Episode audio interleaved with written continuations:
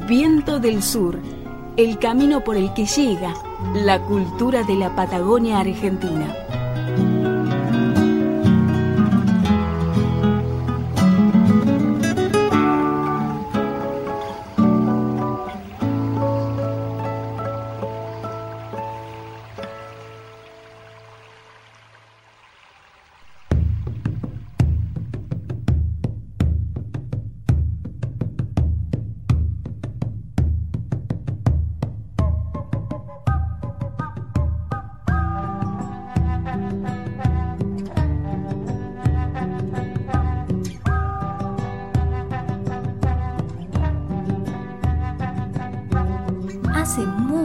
En Catru Catru, junto al lago Notwe, un muchacho cuidaba sus ovejas. Todos los días las llevaba a pastar entre las grandes rocas partidas que tachonan el valle y las acompañaba hasta el borde del agua.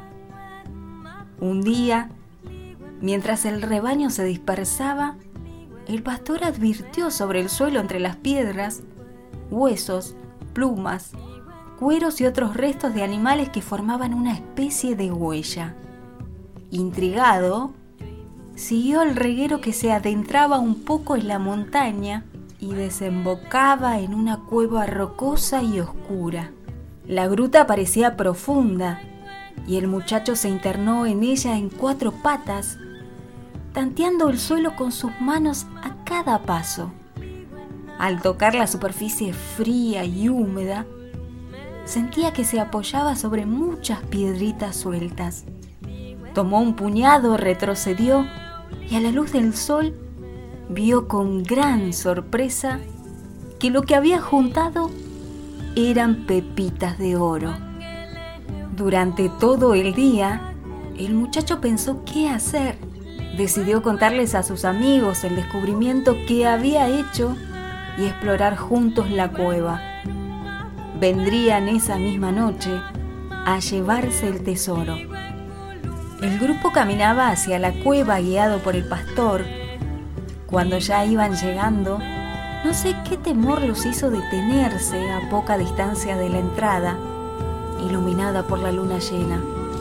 Entonces vieron, sentado en un peñasco, a la vera de la cueva, a un hombre negro como un tronco chamuscado, con la cabeza erguida y el pelo prolijamente alisado. Mirándolo mejor, advirtieron que solo era hombre de la cintura para arriba. La otra mitad era el cuerpo grueso y largo de una gran serpiente, enroscado debajo de su torso. El susto fue tan grande que todos, menos el pastor, murieron allí mismo fulminados por la terrible visión.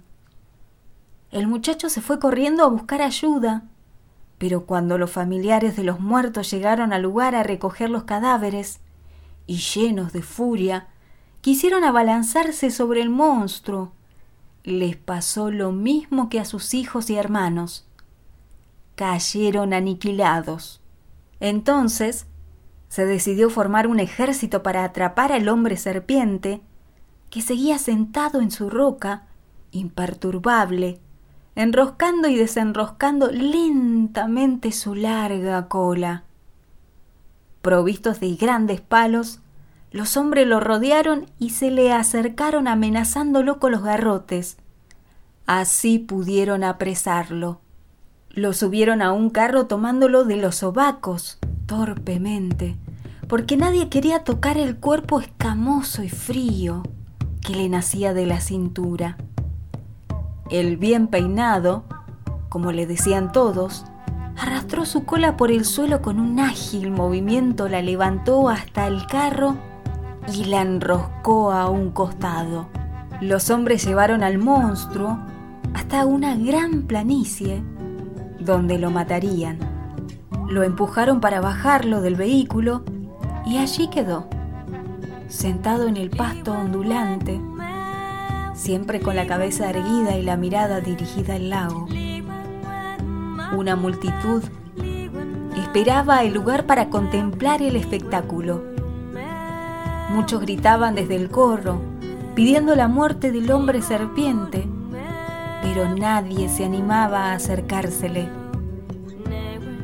Solo una pequeña vieja mapuche se adelantó lentamente y se sentó frente al monstruo, arrebujada en su mantón. Entonces el bien peinado habló por primera vez. No me maten, les dijo. Si lo hacen, sufrirán una gran desgracia. El lago crecerá e inundará este campo el valle sembrado, las casas y los bosques. Arrastrará a los animales y los chicos se quedarán sin nada. Y lo que no se haya llevado la inundación, lo destruirán los terremotos.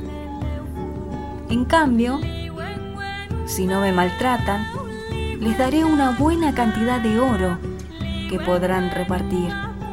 Pero antes, devuélvanme a mi cueva y en medio del silencio que se produjo, a la vista de todos, el bien peinado comenzó a expulsar como si fueran excrementos pepitas de oro. En poco tiempo la planicie se cubrió de trocitos dorados que la gente enloquecida juntaba a manos llenas. Solamente la vieja despreció la cosecha. Se quedó sentada observando atentamente al bien peinado y su mirada estaba llena de compasión. Por fin se levantó, se escupió en la mano derecha y se la tendió al hombre culebra, que la estrechó con la suya.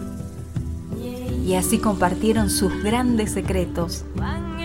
Agotado el oro, los hombres volvieron a cargar al bien peinado en el carro que dio la vuelta y se marchó camino a la cueva, seguido por la multitud, dejando atrás solo a la vieja mapuche, sentada en medio de la planicie.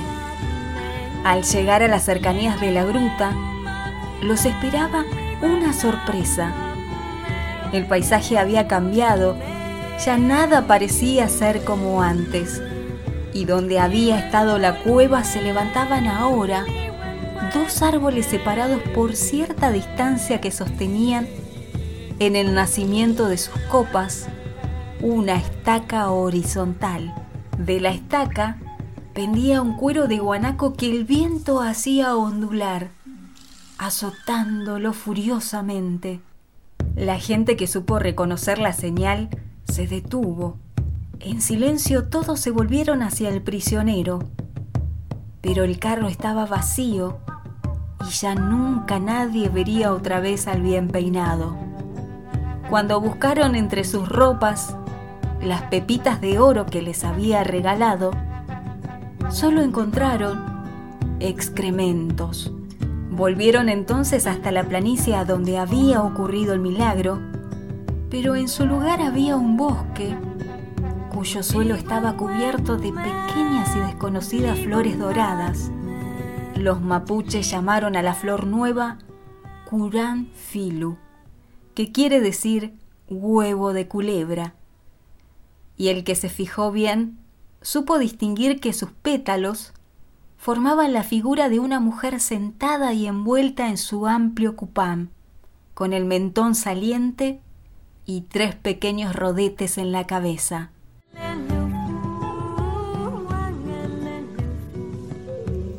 El misterio del bien peinado. Julia Salzman. Leyendas de la Patagonia.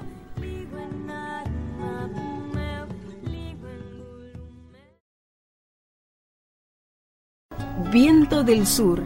El camino por el que llega la cultura de la Patagonia Argentina. Locución Gracila Huentenao. Producción general, Marcelo Miranda.